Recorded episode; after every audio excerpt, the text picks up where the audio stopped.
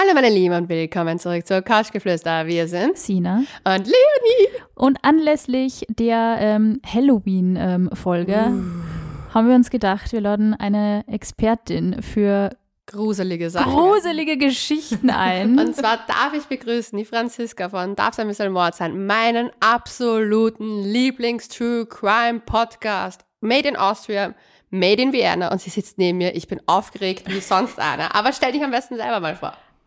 Ich weiß jetzt gar nicht, was ich sagen soll nach dieser Begrüßung. Ja, mein Name ist Franziska Singer und ich habe den Podcast Darf es ein bisschen Mord sein, zusammen mit meiner Kollegin Amrei Baumgartl. Und jede Woche sprechen wir über einen neuen Fall. Und heute, was hast du für uns mitgebracht? Heute habe ich etwas mitgebracht, wo ich mir gedacht habe, das passt auch ein bisschen zu euch, weil es geht um Liebe und Sex und True Crime. Das passt wirklich gut zu uns. Es wird auf manche, jeden Fall manche, gruselig. manche Dates fühlen sich ja eher so an wie True Crime. Ja, aber bin schon sehr auch, gespannt. Damit das auch ein bisschen zu uns passt, haben wir uns gedacht, wir stellen den Fall vor und danach reden wir ein bisschen darüber, warum Sex oft ein Mordmotiv ist, warum Frauen viel öfter True Crime hören und ja, warum sich eben jedes Date auch manchmal wie ein Horror anfühlen kann. Also Happy Halloween da draußen und viel Spaß mit dieser ganz besonderen Folge. Ich fange ja immer gern mit einer kleinen historischen Einführung an. Wir befinden uns heute in den USA. Die 1920er Jahre sind in den USA keine einfache Zeit. Es herrscht Prohibition, also striktes Alkoholverbot überall, auch zu Hause, und viele Bars und Clubs werden geschlossen. Aber wo lernt man als Single am besten neue Leute und potenzielle Partner kennen? In Bars. In Auf Tinder. Bars. 1920 1920 ist jetzt wirklich. Ach so, 1920, okay. Nicht 2020. Genau, in Bars, in Clubs, wo Leute trinken und tanzen mhm. und einfach miteinander ganz locker plaudern können.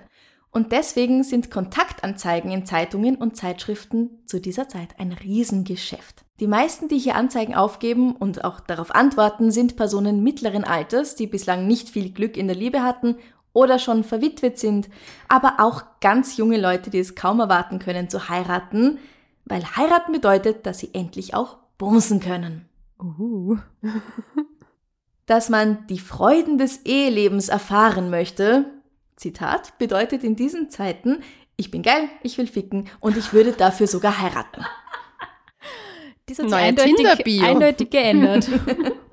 Also lang bevor es Tinder, Bumble, Elite-Partner oder Parship und was es auch alles gibt, gab, gab es also solche Kontaktanzeigen und auch Partnervermittlungsagenturen. Mhm. Ein solcher sogenannter Love Club in Detroit, also ebenso eine Agentur, erhält Ende der 1920er pro Tag, wollt ihr raten, wie viele Briefe? 5000. Weniger. 500. Ja. Du hast Oh. nämlich bei 5 hast schon so geschaut, so, uh, okay, 500. So zwischen 100 und 500 Briefe im Durchschnitt, je nach Club. Die Also pro Club. Ja. Wow.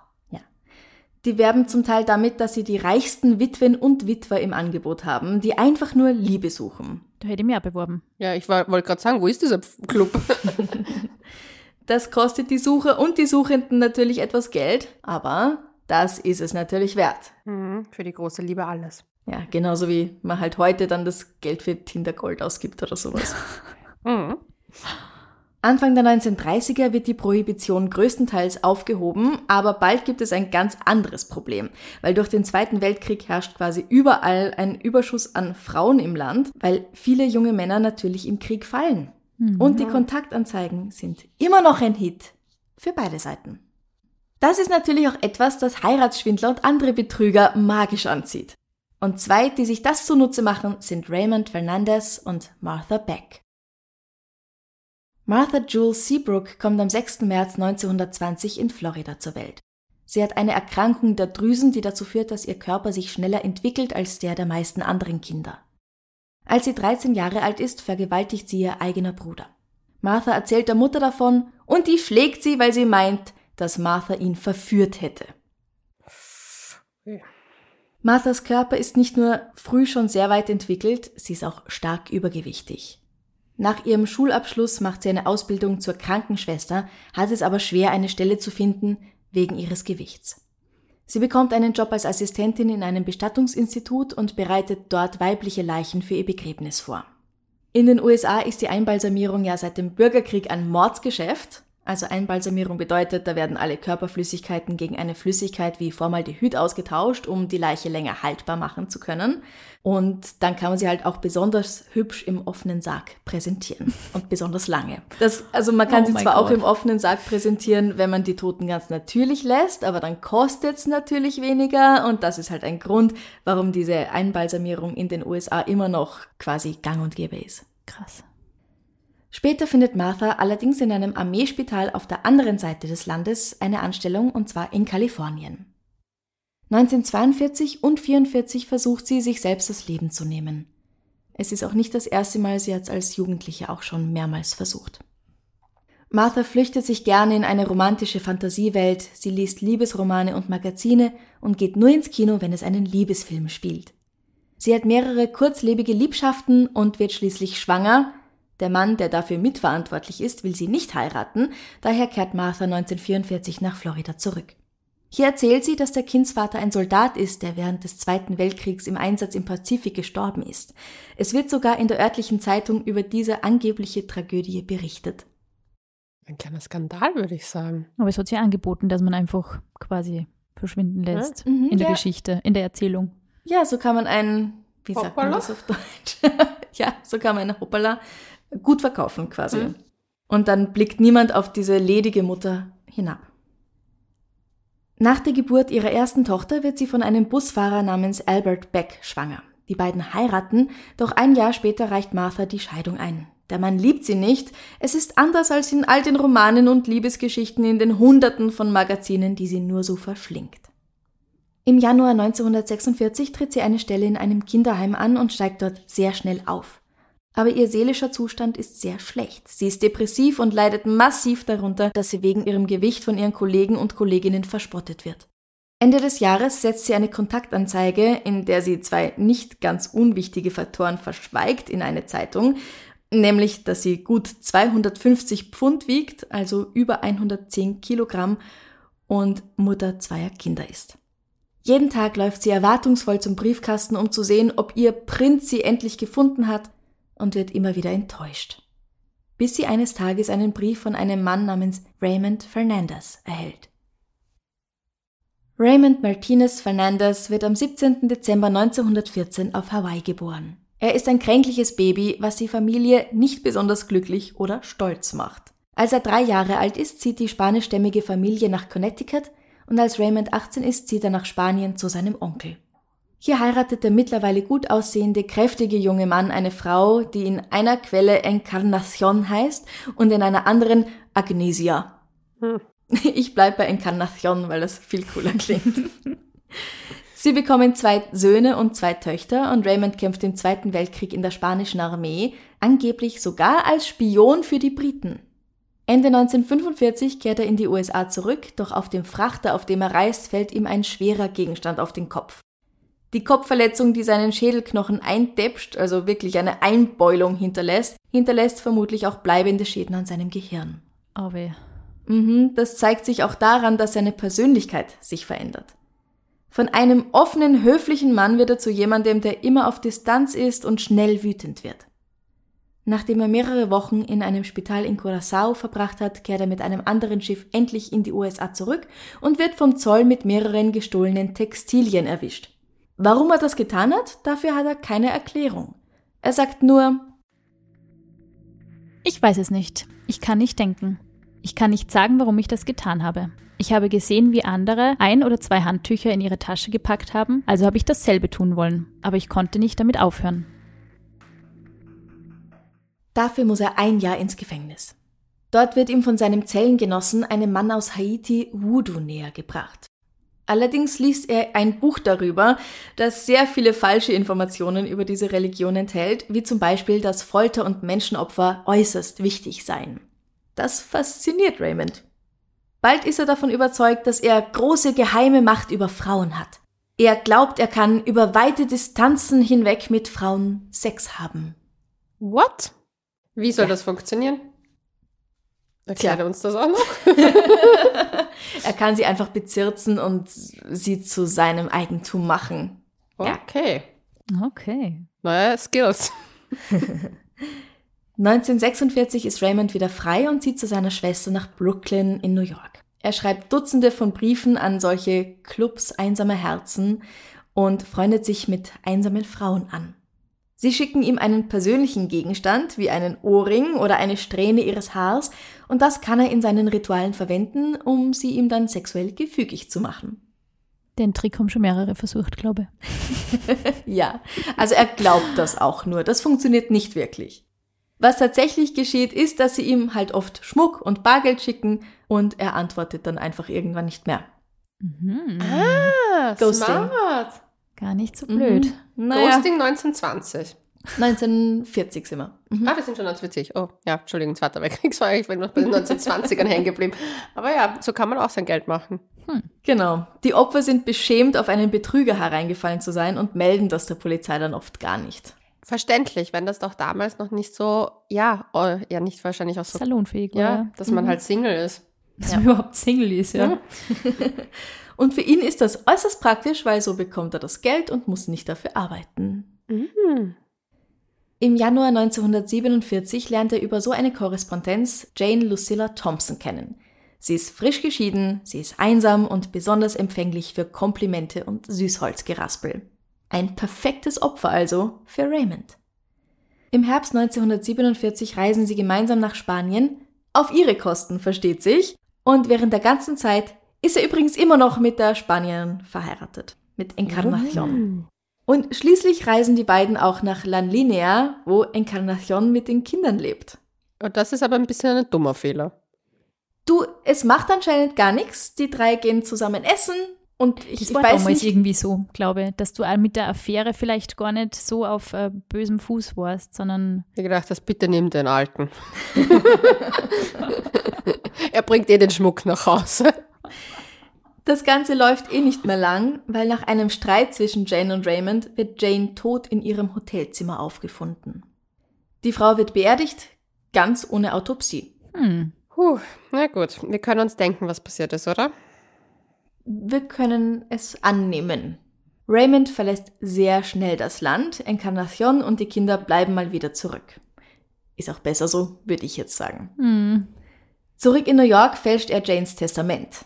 Oh, es wird besser. Nun oh. gehört ihm ihre Wohnung und all ihr übriger Besitz. Ihre Mutter wohnt zu dieser Zeit auch noch mit in der Wohnung. Oh Gott. oh mein Gott. Ja. Ist die Mutter ihm auch vererbt worden, oder? Anscheinend. Sie zieht dann erst später aus. Achso, okay. Mhm. okay. Während dieser ganzen Zeit ist er übrigens immer noch in Kontakt mit zahlreichen anderen Frauen. Eine davon ist Martha Seabrook Beck. Ihr schreibt er unter dem Namen Charles Raymond Martinez. Er schreibt, er sei ein Junggeselle, der in einem viel zu großen Apartment ganz allein lebt und sich wünscht, es eines Tages mit einer Ehefrau teilen zu können. Also wenn da dieser Typ schreibt. Und no, da ghoste ich voll nicht erstmals in meinem Leben. Ja. Sie schickt ihm Fotos von der gesamten Belegschaft des Krankenhauses, wo sie sich taktisch klug in einer der hinteren Reihen versteckt, damit er ihre körperliche Fülle nicht sehen kann. Aber Raymond ist eh ganz egal, wie dick oder dünn, hübsch oder hässlich, alt oder jung die Frauen sind, die ihm schreiben, sie müssen nur Geld haben. Und weil Martha eine hohe Position als Krankenschwester hat, geht er davon aus, dass hier auch Kohle zu holen ist. Mhm. Nach ein paar Briefen, in denen er der verzweifelten Frau schmeichelt, bittet er sie um eine Locke ihres Haars. Sie ist entzückt, dieser Kerl scheint es endlich mal ernst mit ihr zu meinen. Denn das gilt schon als so ein intimer Akt, so eine Haarsträhne abzuschneiden und jemanden zu schicken. Ich finde das ein bisschen eklig, muss ich sagen. Also ich möchte keine Haarlocke von irgendwem zugeschickt bekommen. Na, definitiv nicht, ja nicht. Na, ja, aber na. es war mal wirklich ein Ding. Es war mal romantisch, ja. Mhm. Blumen sind besser. Halten aber nicht so lange. Blumen sind auch nachhaltig. aber ja, ich verstehe schon. Und die beiden haben sich ja auch noch nie von Angesicht zu Angesicht gesehen. Also er hat dann einen Teil ihres Körpers quasi. Für seinen Voodoo-Zauber. Ja, ganz genau. Sie macht das und er macht dann seinen falschen Voodoo-Zauber damit. Den hätte es aber gar nicht gebraucht, weil Martha ist so hungrig nach Liebe, nach Aufmerksamkeit, dass sie jedem verfallen würde, der ihr schöne Augen macht und einfach mal so richtig nett ist zu ihr. Und wer weiß, vielleicht ist ja dieser Mann ihr Prinz Charming.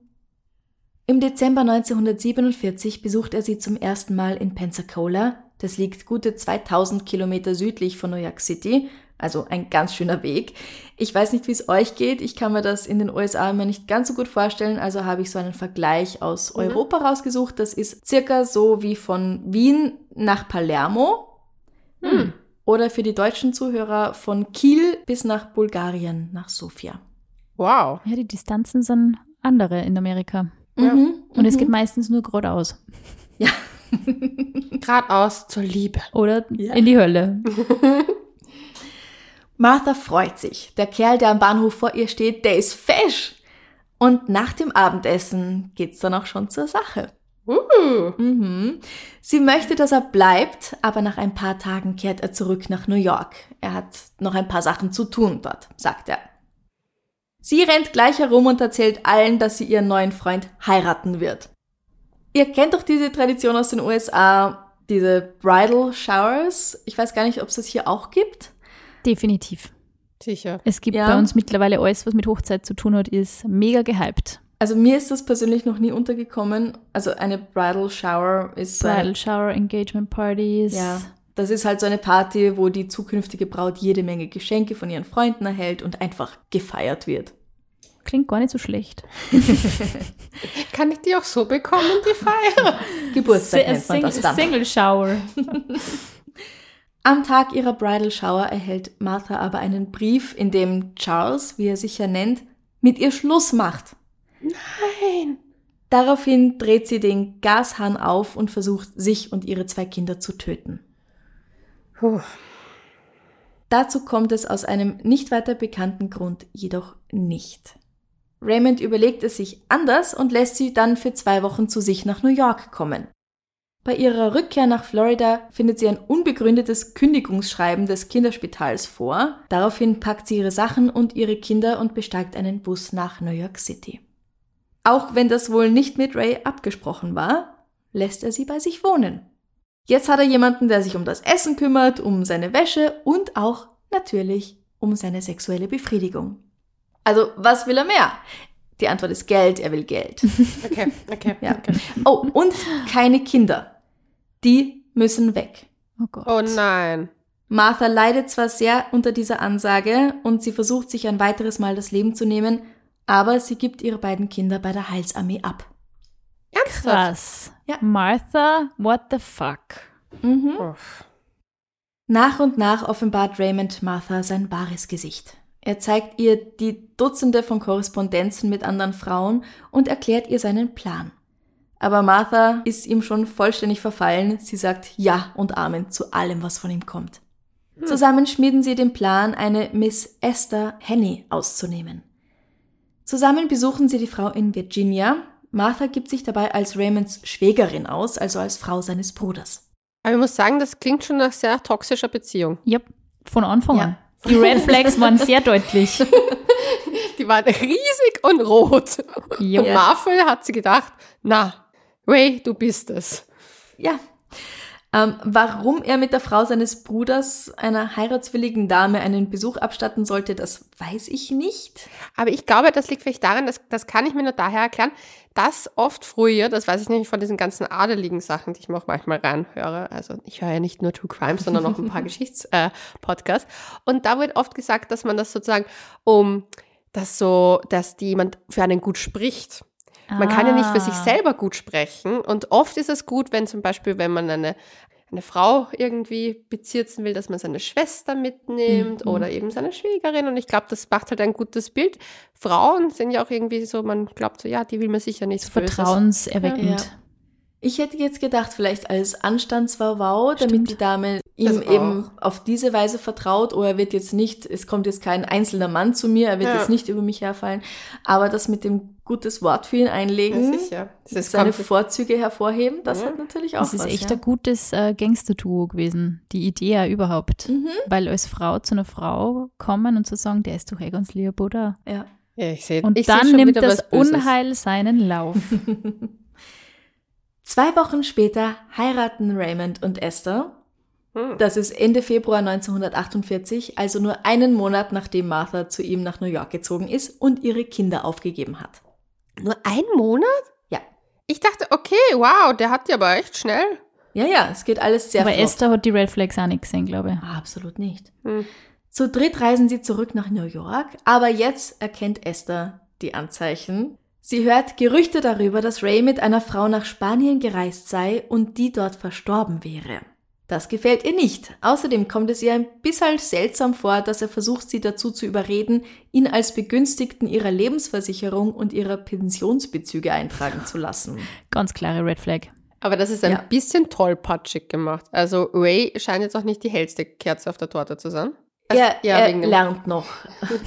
Nur einen Monat später ergreift Esther dann die Flucht und kehrt nach Hause zurück. Ohne Geld, ohne Auto, aber immerhin ist sie am Leben. Ich habe irgendwie Angst, dass jemand anderes nicht so viel Glück hat.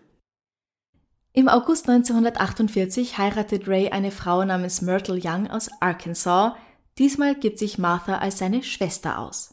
Die Ehe wird nie vollzogen, also das heißt, Myrtle und Ray schlafen nie miteinander, und zwar weil Martha es vorzieht, mit den beiden zusammen im Bett zu schlafen. Okay, das ist weird. Das denkt sich Myrtle auch. Sie protestiert. Daraufhin geben sie ihr ein starkes Schlafmittel, nehmen ihr ihr ganzes Geld ab und setzen sie in einen Bus zurück nach Hause. Die Frau stirbt nach ihrer Ankunft im Krankenhaus. Oh Gott. Oh mein Gott. Das ist so K.O.-Tropfenmäßig unterwegs schon. Mhm. Ihr herzloses Projekt läuft weiter. Die beiden schaffen es, mehrere Frauen ganz ordentlich auszunehmen. Dann entdeckt Martha, dass sie schwanger ist. Ray bandelt mit einer Frau an, die Martha gar nicht in den Kram passt. Sie ist zu jung und zu schön und Martha fürchtet, die Liebe ihres Lebens zu verlieren. Sie versucht sich mit einer Überdosis Schlaftabletten und dann, nachdem das nicht funktioniert hat, mit einer Schusswaffe das Leben zu nehmen. Aber es bleibt bei einem Versuch. Für kurze Zeit verlässt sie ihn und zieht zu ihrer Schwester, aber wenige Wochen später ist sie wieder zurück an Raymonds Seite und erleidet eine Fehlgeburt. Hm. Beziehungsweise heißt es auch, dass sie sie selbst einleitet. Ah, okay, ja. Oh Gott. Also, ich weiß es Die nicht. Geschichte macht mich fertig. Sina braucht nach der Folge ein Date. Die hört zum ersten Mal in ihrem Leben so einen True Crime-Fall live. Es ist mega spannend. Es ist wirklich mega spannend. Aber ich habe schon so viele Fragen an die. Ich bin echt schon, ich bin, ich bin schon ganz heiß darauf, die endlich alle zu stellen. Dieser Song geht an alle, die ihre große Liebe noch suchen. Ihren Traumjob. Kannst du, willst du, kannst du, willst du, kannst du, willst du, kannst du, willst du, kannst du, willst du, kannst du. Neuer Job. Willst du, kannst du mit Karriere.at. Österreichs größtem Jobportal.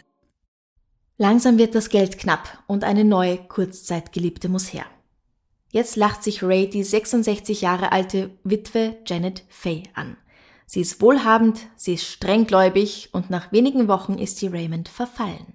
Er schreibt immer von Gott und geht haargenau auf das ein, was sie hören möchte. Klingt narzisstisch. Außerdem nennt er sich bei ihr Charles Martin, um seinen spanischen Background völlig wegzulassen. Er möchte die gut 30 Jahre ältere Dame heiraten und er meint es wirklich ernst, schreibt er.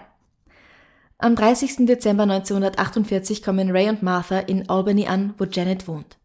Martha gibt sich auch jetzt wieder als seine Schwester aus.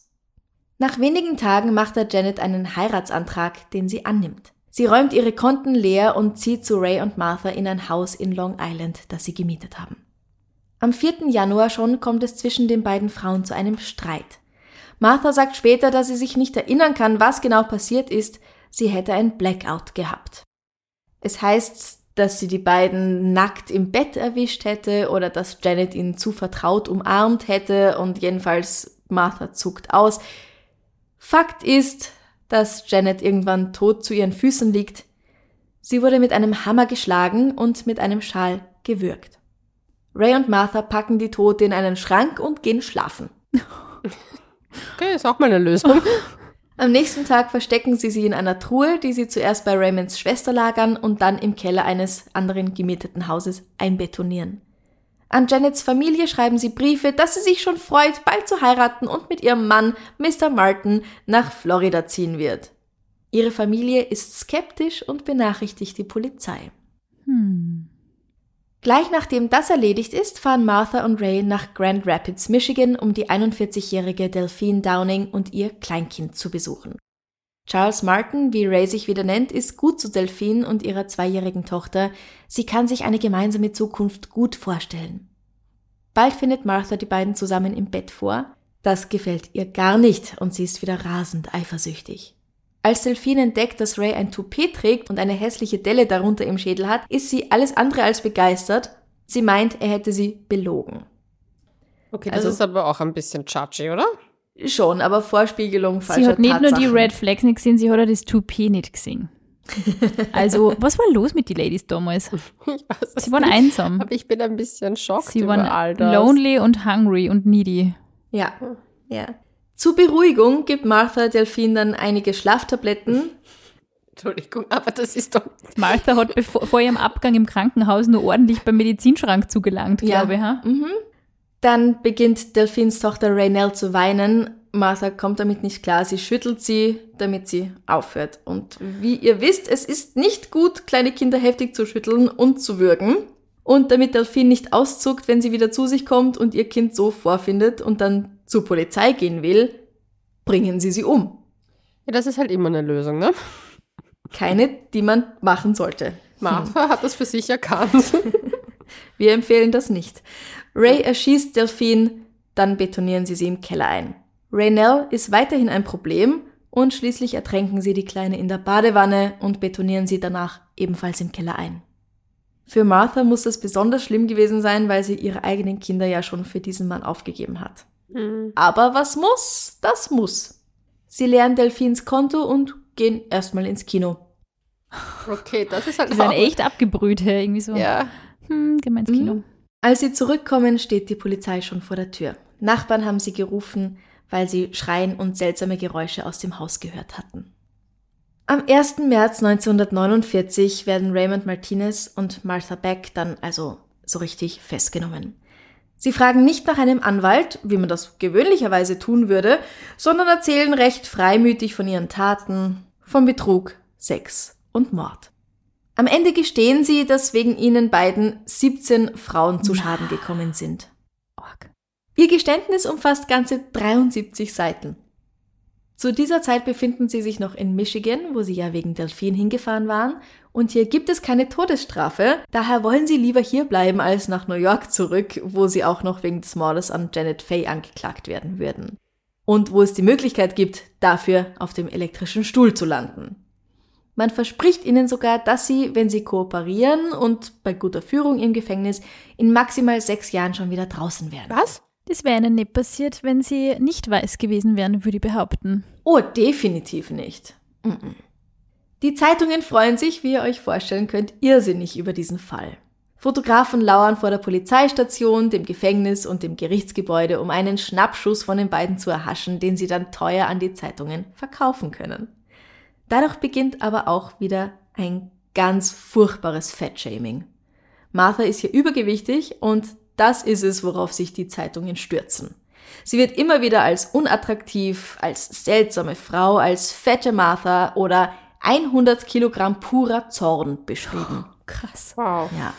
Jeder, wirklich jeder hat eine Meinung zu ihrem Aussehen und ihrem Gewicht und während ich absolut nicht gutheißen kann, was Martha so getan hat, kann ich es ebenso wenig gutheißen, wie diese Zeitungen über sie schreiben. Ich bin mir fast sicher, dass über Ray Stella im Kopf nicht so viel geredet worden ist, ne? Oder über sein Toupet. Nein, darüber wurde nicht gesprochen, ganz genau. Und wirklich, wie viel jemand wiegt oder wie attraktiv die Reporter eine Person finden, das sollte keinerlei Einfluss darauf haben, was man über sie bzw. über ihre Taten sagt. Mhm. Hm. Aber vor allem Frauen sind halt dem ausgesetzt, nach wie vor. Ihr Nach kennt das vor, ja. bestimmt selbst auch. Und wie oft habe ich schon von Bekannten von mir gehört, die im Fernsehen aufgetreten sind und dann von Personen, vor allem von Männern, beleidigende Nachrichten, vor allem auch dann über Facebook bekommen haben, weil diese Personen eine Meinung zu ihrem Outfit, zu ihrem Gesicht und zu ihrer Figur haben.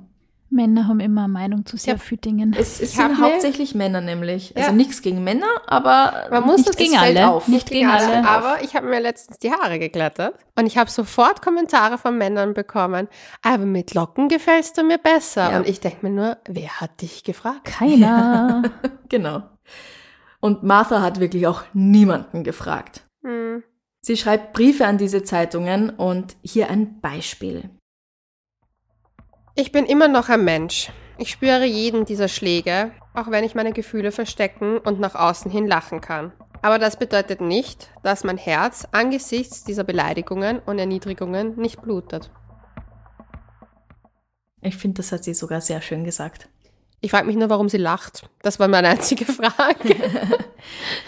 Vielleicht wird es auf die, auf die Mugshot-Fotos irgendwie nur. Naja, dass sie ausschauen. sich, dass sie sich nicht nach außen hin wirklich anmerken Ja. lässt. Ich finde das echt, also ich meine, man muss ja dazu sagen, Martha hat es wahrscheinlich nie leicht gehabt im Leben. Und Anna Ray hat es halt äh, vollkommen ausgenutzt. Natürlich hat sich das hochgespült zu all dem. Ich will doch nicht sagen, dass sie unschuldig ist, aber Nein, ist sie nicht. definitiv hat das was beigetragen, wie Was sie mich wahrgenommen fasziniert worden ist, dass sie anscheinend, wie sie, sie ist ja wahrscheinlich schon, schon im Gefängnis gesessen, dass sie da nur Zugang zu Medien gehabt hat. War das wahrscheinlich damals auch so, Na, oder? du, du dürftest Briefe schreiben. Achso, aber sie muss ja die Zeitungen und so auch gesehen ja, haben, oder? Ja, ja. Beziehungsweise wird sie es mitgekriegt haben, wie andere mit ihr geredet haben. Ja, und genau. es ist Mhm. spannend. Abgesehen davon, dass sich jetzt alle das Maul darüber zerreißen, wie dick Martha ist, werden sie und Ray in den Medien auch gleich von Anfang an als Täter hingestellt. Dabei heißt ja, dass man unschuldig ist, bis die Schuld bewiesen worden ist, also eigentlich bis nach der Verurteilung. Eine Woche nach ihrer Verhaftung verhandelt der Staat Michigan bereits mit dem Staat New York. Michigan will die Anklage wegen des Mords an Delphine und Renelle Downing fallen lassen und die Lonely Hearts Killer, wie die Presse sie nun nennt, nach New York ausliefern, wenn New York verspricht, sie für den Mord an Janet Fay auf dem elektrischen Stuhl hinzurichten. Im Sommer 1949 beginnt der Prozess gegen die Mörder einsamer Herzen in New York. Die Menschen drängen sich um einen Platz im Gerichtssaal. Jeder will dabei sein, wenn es um Sex und Mord geht, um den heißen Latino und seine fette, liebeskranke Freundin, die zusammen einsame, sexhungrige Hausfrauen getötet haben. Das ist jetzt nicht meine persönliche Meinung, bitte sehr. Gedacht. So circa stand das damals in den Zeitungen. Das ist Aber jetzt auch überhaupt ich nicht finde das übertrieben. arg, dass das würde eins zu eins heute in einigen Tageszeitungen Boulevardmedien sicher so Ja, abgedruckt ja, werden. ja. Ja. Ganz genau. Erschreckend. Mhm. Viele der Zuseher im Gerichtssaal bringen sich so einen kleinen Snack mit, weil sie fürchten, dass ihr Platz weg Oh, das wäre wäre. Leonie ihre Position gewesen. Ich glaube, die Leonie war mit Snacks in der ersten Reihe gesessen. Ja, na, sie fürchten wirklich, dass ihr Platz weg wäre, wenn sie es wagen, in der Pause aufzustehen, um sich was zu essen zu holen. Sounds like me, wirklich. Oder? Entschuldige im Sinne der Anklage. Raymond Fernandez zieht nun einen Teil seines Geständnisses zurück. Er gibt zu, Delphine Downing getötet zu haben, aber er leugnet, Janet Fay ermordet zu haben. Er meint, er habe das nur gestanden, um seiner geliebten Martha zu helfen. Denn Sie würden mich in New York als Mörder sehen und sie gehen lassen. Als Mann wäre ich besser damit klargekommen als eine Frau. Sie haben gesagt, dass ich nur sechs Jahre absitzen müsse, wenn ich kooperiere. Und dann käme ich auf Bewährung wieder raus und könne tun, was ich wollte.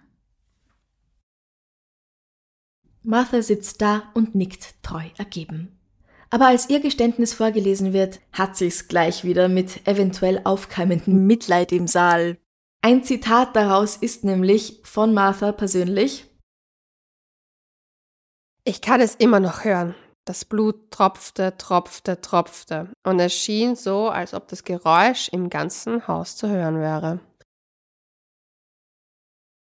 Bei dem Teil des Prozesses, in dem es um Raymond geht, geht es auch sehr viel um Sex. Zum Beispiel, wie er mit Martha und Esther Henney Strip-Poker gespielt hatte und die Gewinnerin durfte mit ihm schlafen. Bei dem Teil, wo über Marthas Schicksal verhandelt wird, geht es dagegen sehr viel um Gefühle und enttäuschte Liebe. Und sie verteidigt Raymond.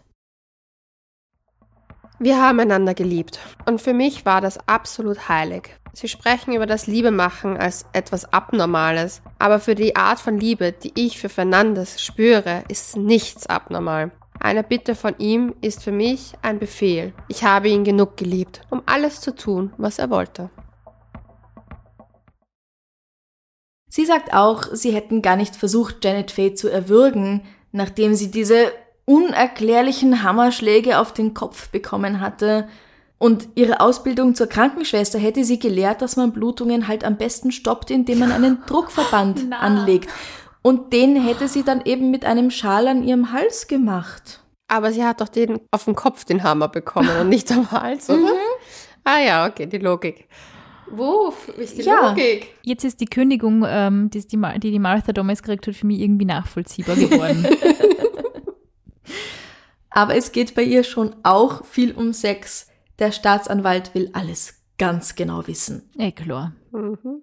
Als Martha einige ihrer von angeblichem Voodoo beeinflussten Sexpraktiken beschreibt, verlassen einige Frauen schockiert den Saal und Massen versuchen sofort von außen in den Saal zu drängen.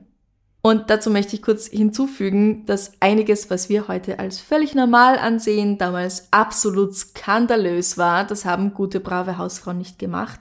Wie zum Beispiel ein Blowjob. Oh. Tja, da haben wir ein paar Tipps und Tricks in unserer Podcast-Folgen, kann ich nur sagen. Genau. Nach eineinhalb Monaten Prozess beraten sich die Geschworenen stundenlang, um zu einem Entschluss zu kommen. Diese Jury besteht übrigens aus zehn Männern und zwei Frauen, nicht fair verteilt, wenn ihr mich fragt. Martha Beck und Raymond Martinez Fernandez werden am 22. August 1949 zum Tod auf dem elektrischen Stuhl verurteilt. Ihre letzten Monate verbringen sie im berühmten Gefängnis Sing Sing. Aber auch während ihrer Zeit im Gefängnis hören die Schlagzeilen nicht auf. Die Lonely Hearts Killer und besonders Martha sind immer noch interessant. Es geht das Gerücht um, dass die sexhungrige Martha eine Affäre mit einem Wärter begonnen hätte. Sie nennt diese Meldung, die ihren Weg in einige Zeitungen findet, unfassbar dumm, aber Raymond versucht, sie für seine Zwecke zu verwenden. Er bittet darum, auf der Stelle hingerichtet zu werden, weil er das nicht aushalten kann. Der Arme. Ja. Ui. Die beiden dürfen sich hinter Gittern nicht sehen, aber sie dürfen sich Briefe schreiben und da geben sie einander heiß und kalt. Sie schwören einander ewige Liebe und dann ignorieren sie einander wieder tagelang und schreiben böse Zeilen über den anderen. Das klingt nicht so gesund. Eher ein bisschen toxisch. Also die ganze Beziehung, oder? Ich glaube, du endest nicht in Sing Sing, wenn die Beziehung gesund war. Ray schreibt seiner einzig echten Ehefrau Encarnacion Ah, übrigens. Die gibt's ja auch noch. Die gibt's gibt's auch auch noch, ja. Er schreibt ihr auch aus dem Gefängnis Briefe. Sina? Bin ich jetzt Inkarnation? Nein, du bist Ray. Achso. Schade. Grüße und Küsse an die Kinder und auch für dich eine Million Küsse und Umarmungen von dem, der dich bis zur letzten Sekunde seines Lebens geliebt haben wird. Lüge. Vielleicht ist es keine Lüge. Encarnacion schreibt ihn zurück und das hat mich sehr überrascht, wenn du kurz Encarnacion bist. Mhm. Hättest du lieber, dass ich rüberfliege und dich versohle, dafür, dass du nicht geschrieben hast, so als ob du ein kleines Kind wärst? Küsse von den Kindern. Mit all meiner Liebe, deine Frau, Encarna. Also eh sehr herzlich. Das, was eine gute Ehefrau halt schreibt auf so einem Brief. Ich Mit Tausenden von Kilometern dazwischen kann man das halt auch. Hat sie viel Kenntnis darüber gehabt, was da war in Amerika? Das weiß ich nicht, ehrlich gesagt, aber sie wird das schon mitbekommen haben. Vermutlich, oder? Ja, weil da ist ja der Poststempel von Sing Sing. Ja. Ah, Ja. Okay. Mhm. Also es heißt, es kann nicht spurlos an ihr vorübergegangen sein. Nein, nein, ganz bestimmt nicht.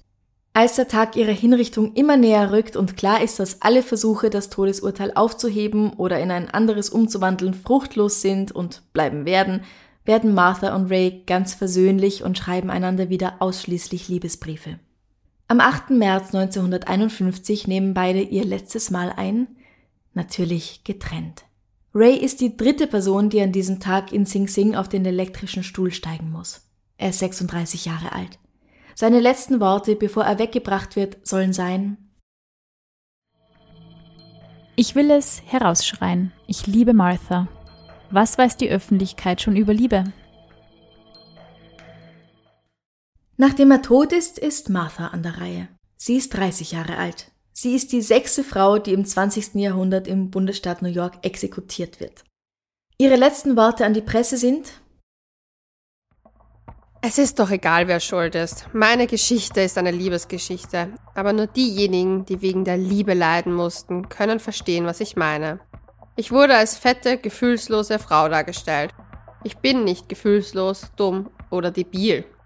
Seitdem diese Welt existiert, wie viele Verbrechen wurden aus der Liebe begangen? Viele, vermutlich. sehr, sehr viele. Wir hätten wahrscheinlich keine Podcasts zu füllen. Wenn Du auch nicht, vermutlich, wenn es anders wäre, ja. Aber Wow. wobei ich sagen will, sie hat's wegen der Liebe gemacht oder der vermeintlichen Liebe. Hm. Und er wollte sich ganz klar bereichern. Sie hätte niemanden umgebracht, wenn's nicht seine Gier gegeben Ich hätte. glaube, sie war ein bisschen codependent, ja. Ja, würde ich auch so bezeichnen. Bisschen. Bisschen. Bisschen. Ja. Ich finde es halt arg, weil ich, ich kann mir schon vorstellen, der soziale Druck, der damals einfach auf Frauen da war, dass sie halt einen Ehepartner brauchten, dass sie versorgt werden mussten, weil sie auch kein Mhm. eigenes Bankkonto vielleicht haben konnten, etc., etc. Ich weiß. Du hast ja ganz oft einen Mann gebraucht, der unterschreibt, dass du ein Bankkonto erst haben darfst. Ja, Und wenn du eben. keinen Vater hast, wenn du keinen Ehemann hast, dann hast du ganz viele Sachen nicht so leicht machen können. Mhm. Eben, weil ich meine, ich kann mir schon vorstellen, dass es sehr hart ist. Ich meine, ich muss sagen, ich bin echt schockiert darüber, wie viele Frauen auch bereit waren, so da mitzuspielen, weil ich meine, ich glaube, diese ganzen Red Flags, die da zu sehen waren, ich kann mir nicht vorstellen, dass die sich so geschickt angestellt haben. Aber ich glaube, man sucht sie ja, egal, also egal in welcher Zeit man sie befindet, auch heutzutage gibt es ja genug Heiratsschwindler über Parship etc. Ja, ja, ist erst ja. jetzt wieder einer über äh, Tinder ähm, Heiratsschwindler Stimmt, festgenommen worden. gesehen. Man sucht sie dann, glaube ich, schon als sehr proaktiv Menschen aus, die vielleicht nicht so das stabile soziale Umfeld haben, bis auf Ja. die eine Dame, die dann eben, wo die Familie ja auch die Pol- Polizei benachrichtigt hat. Aber auch sogar da, man war halt einfach tausende Kilometer voneinander getrennt. Man hat Mhm. nicht wirklich die ganze Zeit WhatsApp im Kino schreiben, wenn es daheim bist oder so, ob alles Ja. passt. Irgendwie, das war halt Mhm. damals einfach nicht der Fall. Also ich glaube, wenn man so ein Täter war, kann, kann es mir nur vorstellen, irgendwie, dann hat man sie aktiv schon Menschen ausgesucht, die vielleicht so ein bisschen leichter zu haben waren für diese Dinge, weil man Mhm. einfach gewusst hat, man hat nicht sofort die Möglichkeit, dass man die Polizei ruft oder man hat nicht sofort äh, die Familie auf der Matte stehen und ja. wo wer fragt, was ist los, was ist passiert, warum er- heiratet sie einfach so, ohne dass sie uns Bescheid sagt oder so. Ja, Das ist genau. halt auch interessant. Er hat ja auch einen falschen Namen genannt. Er Genau. hat sich ja ganz oft Charles Martin genannt oder irgendeine andere Abwandlung seines Mhm. Namens. Und dann musst halt einmal den richtigen erst finden. Mhm. Ja, das Ja. war ja damals auch noch sehr einfach, gell? Mhm, ja, ja, du konntest dich sehr leicht als jemand anders ausgeben. Ja, und das nächste ist, ich meine, wenn der in einem Bundesstaat einen Mord begeht, der könnte einfach Sachen packen, weggehen, bis das halt aufgeklärt worden ist, bis vielleicht der Polizei auch woanders Bescheid gegeben Ja. worden ist. Das hat ja alles ein Ewig, bisschen ja. länger gedauert. Ja. Das ist allerdings heute auch noch so, weil jeder Bundesstaat hat wieder andere Gesetze, Andere Gesetze. und es ist ganz schwierig oft, dass sie miteinander kooperieren, wenn es wirklich über die Grenzen Mhm. drüber geht. Und weil wir vorher schon in der Pause kurz ein bisschen das Thema angeschnitten haben, ähm, deine Fälle, du recherchierst ja sicher wahnsinnig lang daran, oder? Bis du diese Fälle findest. Sind es so Aufgaben, die man über Wochen hinweg macht oder sagst du, okay, jetzt sitze ich mir ein Wochenende hin und schau einfach oder wie, wie wählst du überhaupt einen Fall aus? Das Auswählen, das geht sehr schnell. Schlimmster Mord der Geschichte. Nein, ich habe ja, ich beschäftige mich ja schon ganz lange mit dem Ja. Thema und habe eine Liste von, ich weiß nicht, 300 Fällen, die mich theoretisch interessieren würden. Deinen Google-Verlauf würde ich gern sehen. Der ist sicher super. Äh, ja. Ja, die Leonie ist ja ähm, ist schon seit Ewigkeiten ein äh, bekennender True Crime Podcast-Fan und vor allem von dir. Mhm. Mir hat das immer sehr gewundert, weil die Leonie hat ja schon einmal erwähnt, dass anscheinend extrem viele Frauen True Crime Podcasts hören. Mhm. Ist das auch bei dir so? In deiner Ja. Zielgruppe? Ja, also die meisten Hörer sind eigentlich Frauen. Wow. Und ich glaube, dass Frauen sich besonders für True Crime interessieren, weil, ihr kennt das eh selber, wir schon irgendwie so einer konstanten Bedrohung ausgesetzt sind. Mhm. Also wenn wir nachts allein nach Hause gehen, dann wählen wir eher die Gasse, die beleuchtet ist Ja. und Ja. nicht den kürzeren Weg Mhm. vielleicht. Ja. Während die meisten Männer sich wahrscheinlich so sicher fühlen würden, dass sie halt den kurzen Weg durch diese dunkle Gasse gehen. Mhm. Und ich glaube, dass ganz viele das auch bewusst oder unbewusst hören, um es quasi zu studieren. Mhm. Weil man kann daraus schon lernen, was ist wann, wie passiert, wie haben die Personen reagiert, ist es deswegen gut ausgegangen oder hat sie es dadurch schlimmer gemacht, weil ganz, also die meisten Opfer sind halt auch wie heute, sind Frauen. Natürlich gibt es auch Frauen, die Männer umbringen und es gibt Männer, die Männer umbringen und ähm, es gibt alle Geschlechter, die morden und sterben, aber Femizide, ja.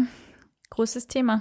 ja, aber, aber halt von so brutalen Morden jetzt aus Liebe und sowas, ähm, das sind halt meistens irgendwie Opfer, also sind meistens Frauen die Opfer und auch von den ganz berühmten Serienkillern wie Ted Bundy. Ted Bundy, über den es einen relativ neuen Film auch gibt, auf Netflix, glaube ich, wo er von Zac Efron gespielt wird. Ted Bundy ähm, hat in den 70ern 30 ungefähr junge Frauen und auch minderjährige Mädchen ermordet. Er hat sie vergewaltigt, er hat sie zum Teil dann in den Wald gebracht und dann Wochen später noch ihre bereits verrottenden Leichen besucht, um dann auch mit denen nochmal Sex zu haben. Er hat denen auch äh, extra noch Schminke aufgetragen und hat dann diese Leichen ähm, Ja. Heftig. penetriert. Und das wird dann irgendwie immer vergessen. Mhm. Der hatte auch in den 70ern schon Massen von Fans, hauptsächlich Frauen, auch junge Frauen, die gesagt haben, boah, Ted, Ted, ich Das liebe so dich, krass. ich will ein Kind von das dir. ist so krass, ja. Und auch heute, es gibt Serienkiller-Fanclubs, wo die Frauen einfach diesen furchtbar brutalen, grauslichen Scheißfiguren huldigen. Mhm. Was, was ich dazu sagen wollte, weil du vorhin gemeint hast, dass Frauen vielleicht sich das, weil sie halt eben sozusagen, es könnte mir ja vielleicht passieren, höre ich das so raus.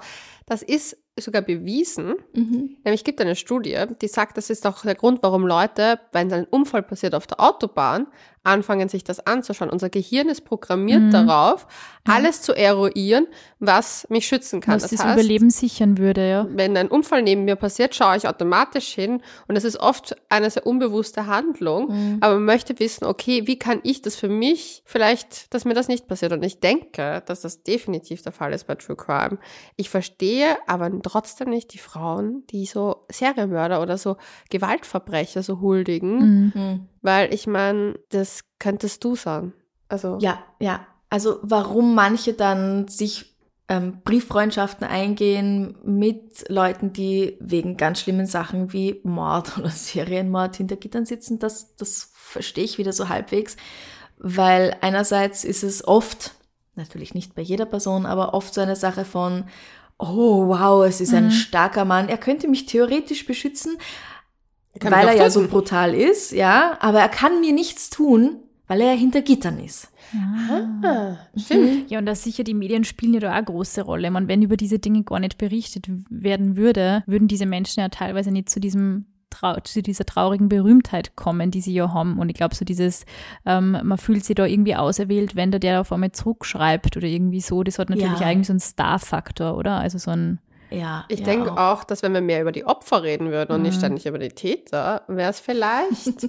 ich meine, klar, es macht True Crime ja aus, dass man sich die Abgründe der Psyche von so Serienmördern beschäftigt. Ich meine, ich bin der größte Fan. Aber ich finde es halt oft noch schön, wenn man die Opfer dahinter nicht vergisst, wie du sagst, dass da eben bei Ted Bundy 30 Frauen umgekommen sind, von denen wahrscheinlich ermordet niemand wurden, nicht umgekommen. ja, ermordet worden sind. Genau. Und eben wir keinen einzigen Namen wahrscheinlich wissen, außer du vielleicht. Aber ich kann Ja, keinen das sind so Bewegungen dann wie dieses Say Her Name oder, oder Ja. Say His Name in Amerika natürlich schon. Ich meine, das war natürlich auch durch Polizeigewalt halt, ist das immer sehr, ähm, keine Sorge, Ladies, es ist nur der Rasensprenkler der Nachbarn. also so beide, mein Gott, ihr zwei, ihr hört die ganze Zeit total gruselige Geschichten, dann schrecken sie sich, wenn ein Geräusch draußen vom Fenster passiert. Weil wir Eben eben so viele gruselige Geschichten hören. Aber das ist ja auch der perfekte Moment zu Halloween, dem mal zu widmen. Ja, was ist so euer Plan für Halloween heute? Gruselige Filme schauen, oder? Also, ich liebe Halloween. Für mich ist Halloween beginnt das jetzt und äh, dauert circa bis nächsten Neumond, der am 4.11. ist. Und Oh. werde das zelebrieren mit vielen Horrorfilmen, mit Thrillern, mit viel True Crime. Die Folge muss ich diesmal nicht hören, weil darf so ein bisschen Mord sein, weil ich mittendrin sitze und schon das hören kann. Ähm, und ich werde mich schminken, ausgehen und das Leben feiern. Schöner Plan. Das ist gut. Ja. Also Horrorfilme anschauen ist so ziemlich das, was ich in meinem Leben nie wieder machen werde. Ich habe einmal in meinem Leben an Halloween der Exorzismus der Emily Rose gesehen und habe dann bin Monate, schwör's euch, Monate um drei Uhr früh aufgewacht. Jedes Mal. Und es war so, warum? Was so schlechtes Gegessen?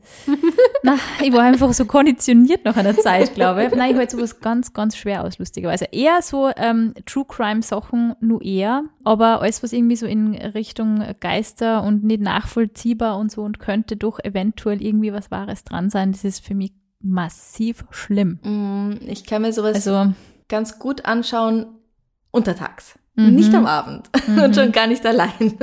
ja. Aber jetzt so Um 14 Uhr zum Beispiel, wenn draußen die Sonne scheint, dann kann ich mich hinsetzen und mir Freitag der 13. anschauen oder Alien oder Halloween oder was auch immer. Das geht. Also ich fürchte mich schon bei Scary Movie. Was? Ich fürchte Ja. mich schon bei Beetlejuice. Was? ja. Okay, ich schlafe bei Horrorfilmen ein und höre True Crimes am Einschlafen. Deinen Podcast im Übrigen nicht, das ist der einzige, den ich immer morgens höre. Mhm. Gleich- Zum Wachwerden. Na, nicht zum Wachwerden, aber bei der gassige Runde, weil ich mir das einfach, das ist so die perfekte gassige Runde für mich in der Früh. und ich liebe es, aber ich höre das, ich kann das echt, also ich kann da, ich schlaf wie ein Baby. Wahnsinn. Aber was was, was in meiner Ich Psyche glaube, dass das bei mir auch läuft. daher kommt, dass meine Mama mir immer die Augen zugehalten hat, wenn irgendwas Schiers im Fernsehen war. Mhm. Und dass ich ja ganz oft rausgehen hab müssen, wenn irgendwas Schiers oder irgendwie was Unheimliches diskutiert worden ist, was eigentlich eher den gegenteiligen Effekt gehabt hat, nämlich den, dass ich mich nur mehr davor gefürchtet habe, Ja. weil ich es nicht hören durfte, aber wenn total banale Dinge diskutiert worden sind. Aber so ist es äh, dazu irgendwie, ja, ich bin da echt immer nur sensibel. Ich habe letztes Mal mit meinem Freund einen riesigen Streit gehabt, weil er sich irgendeinen Film angeschaut hat, der gar nicht so schier war, aber ich war einfach komplett fertig danach. Die so, wieso muss ich mir das anschauen? Du weißt, ich halte das nicht aus. Lächerlich eigentlich. Ich würde gerne wissen, was das Ich war. glaube, dass ich das, ähm, es war ah, der Film mit Johnny Depp. Der Film mit Johnny Depp. Der Waiting. Waiting for the Barbarians. Aha. Also ein, ein schöner, interessanter Film, aber er hat durchaus extrem traurige, brutale Szenen und ich bin einfach, ich war einfach fertig. Ich ich gerät. also ich kann sowas nicht sehen. Also es ist sehr interessant, irgendwie wie, und wie unterschiedlich der Mensch auch mit so, aber uns teilweise vielleicht, ich meine, in deinem Fall sind es natürlich echte Fälle, Ja. aber auch mit so einer Visualisierung, wo offensichtlich es ein Film ist, ein Spielfilm und vielleicht dann Ja. einmal eine wahre Begebenheit hat. Aber sogar das, manche können so super damit umgehen und manche gar nicht. Mhm. Aber ich wollte noch kurz sagen, es ist halt in den meisten Fällen auch sehr schwierig, mehr über die Opfer zu sagen, Mhm. weil einfach über die Opfer nichts bekannt wird. Ja. Weil die Familien sagen, es ist schlimm genug, dass die Janet umgebracht worden ist. Lasst uns doch in Ruhe. Und das verstehe Mhm, ich auch voll. vollkommen. Voll. Aber mir ist es auch wichtig, da wo es geht, die Namen zu sagen und nicht nur zu sagen, ja, die Person, die Frau da, ähm, weil dadurch, dadurch werden sie irgendwie so zu, Gesichtslosen ja, Geistern, Personen, ja. ja, so, so unwichtig, finde ich. Ich finde es auch so traurig. Also ich meine, in dem Fall haben wir ja auch, eigentlich haben wir da ganz viele traurige Geschichten, weil wir wissen halt auch nicht, und das unterstelle ich jetzt mal Ray, weil er war ja davor ein ganz normaler Mann, Mhm. anscheinend auch sehr fröhlich und der hatte dann vielleicht nicht nur durch seine Kopfverletzung, auch vielleicht auch seine Kriegstraumata, die er da Mhm. erlebt hat, Ja, möglich. eine Die Hemmschwelle sinkt auf alle Fälle. Ja. ich glaube, Ja. dass man vor allem so Kriegssituationen halt massiv. Ja. Und der Ähm, hat nur an sich gedacht und ja. hat sich gedacht, "Na, dann gehe ich halt über ein paar Leichen. Und dann hat er halt auch das Glück gehabt, dass er Martha gefunden hat, die halt endlich jemanden gefunden hat, was eigentlich super traurig ist, weil hätte sie jemanden netten gefunden, wahrscheinlich hätte die wahrscheinlich mit ihren zwei Kindern noch ein nettes Haus Und beziehen es ist können auch so und ein bisschen ein Mahnmal, finde ich, für Gesellschaft, weil natürlich, wenn die Gesellschaft vielleicht auch davor schon netter mit der Martha umgegangen wäre, Ja. hätte sie vielleicht auch gar nicht auf so einen Typ einlassen, sondern hätte sie vielleicht wirklich irgendwie, hätte vielleicht wirklich auch die Chance gehabt, äh, wen zu finden, der jetzt nicht nur aufgrund eines Äußeren mit einer Frau zusammen ist, sondern Ja. einfach, weil sie vielleicht eine nette, liebe Frau ist, die einfach nur geliebt werden möchte. Ja. Ja. Deshalb ist es also ein bisschen äh, quasi ja, die Rechnung, die eine Gesellschaft dann abpräsentiert kriegt, wenn man eben Ja. so grausam, psychisch grausam mit anderen Menschen umgeht. Mm, Und, und dieses ganze Fat-Shaming, Body-Shaming, das, Ja. Das hat sie komplett kaputt gemacht. Ja. Und das fängt im Kleinen an, wenn man eben blöde Kommentare schreibt zu Fernsehmoderatorinnen oder zu Politikerinnen, weil in Wahrheit es interessiert nie jemanden, welche Krawattenfarbe der XY-Politiker hat, aber welche Farbe das Kostüm einer Politikerin hat oder was Wie ihr sie überhaupt ein in dem Rock Kostüm- ausschaut. Ja. Kostüm Ja. trägt und ähm, warum Hosenanzug und nicht Rock und bla. Das wird ständig thematisiert und das fängt Ja, in diesen kleinen Sachen an und das geht natürlich übers Körpergewicht, weil ich weiß, ich hasse dieses Thema eigentlich schon, dass Aber es ist ja so Frauenkörper interessant, ein Trend diese- wurde. Diese, Ja, in welchen ja, ja. Echokammern die Menschen da teilweise drinnen sitzen. Es ist ja voll abhängig auch von welchem Medium du dir zum Beispiel Kommentare durchliest. Also es gibt ja Medien, da findest du sowas gar nicht oder die monitoren das halt einfach richtig gut und schauen, löschen Ja. einfach solche Kommentare. Aber es gibt nach wie vor große Boulevardmedien, die unter YouTube-Videos die krassesten Kommentare einfach stehen lassen, unbeantwortet. Mhm. Und das finde ich eigentlich im 21. Jahrhundert vor allem wenn es Frauen betrifft, richtig, Ja. richtig fahrlässig. Aber wenn jetzt jemand ein Foto postet und man sieht, also die Person postet das Foto selbst und du siehst, ich sag mal, Narben am Arm, Mhm. wo du dir denken kannst, okay, die Person hat sich früher geritzt, dann musst du sie halt nicht unbedingt darauf ansprechen. Absolut. Aber das ist Oder, halt, oder wenn dir die glatten Haare nicht gefallen, dann kannst du deine Meinung einfach für dich Voll. behalten. Wenn du merkst, die Person hat 10 Kilo zugenommen, sag halt nix. Mhm. Es ist doch für dich selber so egal. Ja. Aber ich glaube, dass es manchmal, dass, also erstens glaube ich, dass ganz viele im Internet vergessen, dass es gewisse Höflichkeitsformen gibt. Und das nächste ist so, dass halt sie glauben, dass ihre Meinung wichtig wäre, weil sie anscheinend sonst nie gehört werden. Weil mir wurde schon oft, also ich kriege oft so komische, wie meine Nägel aussehen, wie meine Haare sind. Und dann denke ich mir so, ich kann das gut abwehren, weil ich mich einfach selber sehr wohl in meinem Körper fühle und weil ich auch, wenn ich auch meinen Scheißtag habe, denke ich mir so, na, ist mir auch schon wurscht.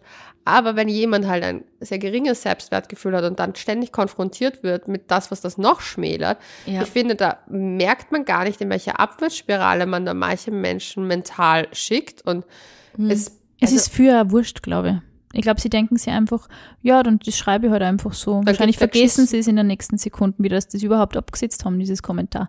Aber es Mhm. ist eben, ähm, ich glaube, man verhält sich im Internet immer anders wie im echten Leben. Und es gibt sicher Dinge, die man leichter schreiben würde, aber so nie sagen würde. Und deswegen finde ich das also interessant, dass eben also dieser Connex in dem Fall mit diesen, über diese ominösen, ähm, wie heißen es, Love Clubs, Ja. gelaufen ist, weil dieser Kontakt ist ja oft eben über Briefe und immer nur die Distanz zu der Person. Und es war immer so ein, ja, man sucht sich das halt aus und irgendwie ein wahrscheinlich psychisch kranker Mensch wie der Ray hat das halt irgendwie ausgenutzt für sich. Aber es ist immer damals, wenn du halt auch schon verschweigen musstest, dass du überhaupt Kinder hast und dass Ja. du, wie du, au- dass du aussiehst, wie du aussiehst, zeugt dir davor, dass die Gesellschaft eigentlich so wirklich gar nichts dazugelernt Mhm. hat. Aber weißt du was? Männer schreiben ja Frauen auch auf Tinder zum Beispiel, wow, finde ich gut, dass du keine Filter hast, weil die ganzen Weiber mit den Ja. Filtern brauche ich nicht. Und wenn ich so eine Nachricht bekommen würde, würde ich auch gleich sagen, okay, Ja, äh, voll. das ist deine Meinung, ich habe dich nicht gefragt, Baba. Oder so, Ja. Du bist zu natürlich. Und dann so, okay, das ja. ist das Red mhm. Flag. Aber Ja, voll. Ich- du bist anders als die anderen, ist ein riesiger Red Flag. Ja, das, wenn das jemand sagt, renn. Das Ding ist, auch wenn es ein vermeintliches Komment, also so nettes äh, Kompliment sein sollte, ist es nicht, weil es ist in Wahrheit Frauenhass verpackt in ein Kompliment. Und wenn du eine Frau bist, die zu den anderen Frauen steht, weil jede Frau darf sich Filter draufhauen, sie darf sich die Nase operieren, die Lippen aufspritzen oder all das nicht machen, es ist ihre Entscheidung. Ja. Und man sollte Absolut. einfach zusammenstehen. Ja, ich meine, ich persönlich finde jetzt so einen Filter auf jedem Foto auch nicht gut, weil ich möchte halt wissen, wie die Person wirklich ausschaut. Selbstverständlich. Verständlich. aber Aber es aber ich ja auch sag's einfach den nur Typen ja auch nicht. farbverändernden Filtern und nicht Ja, ja, unbedingt ja. persönlichkeitsverändernden Also Ray Filter. hätte ganz Also- bestimmt einen Filter hergenommen, glaube ich. Fürs Toupet. Ja, so Toupet-Filter. Diesen Karen-Filter mit die Haare. Kennt ihr den? Der ist super. Ja.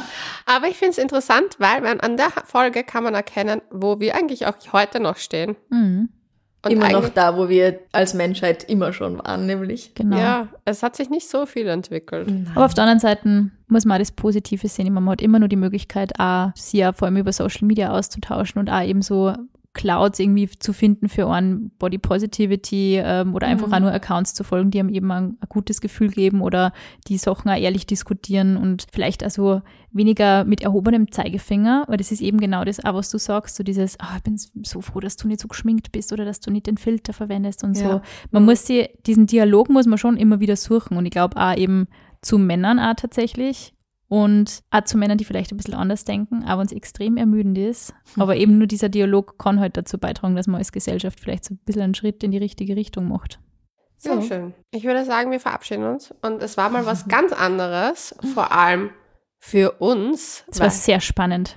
Ja, Sina durfte Ja. ihre erste True Crime Ich bin Podcast-Folge richtig begeistert. miterleben. Und Auch wenn ich nicht weiß, ob ich heute schlafen kann. Aber das werden wir, ich beschreibe euch das dann morgen, okay? Genau. Mach das. Und wir sagen, danke, liebe Franziska, dass du da warst. Ja, vielen herzlichen Dank, dass ich da sein durfte. Also hört's rein bei Darf's ein bisschen Mord sein, beziehungsweise bei Couchgeflüster. Und wir sagen bis dahin, Bussi Baba. Bussi Baba.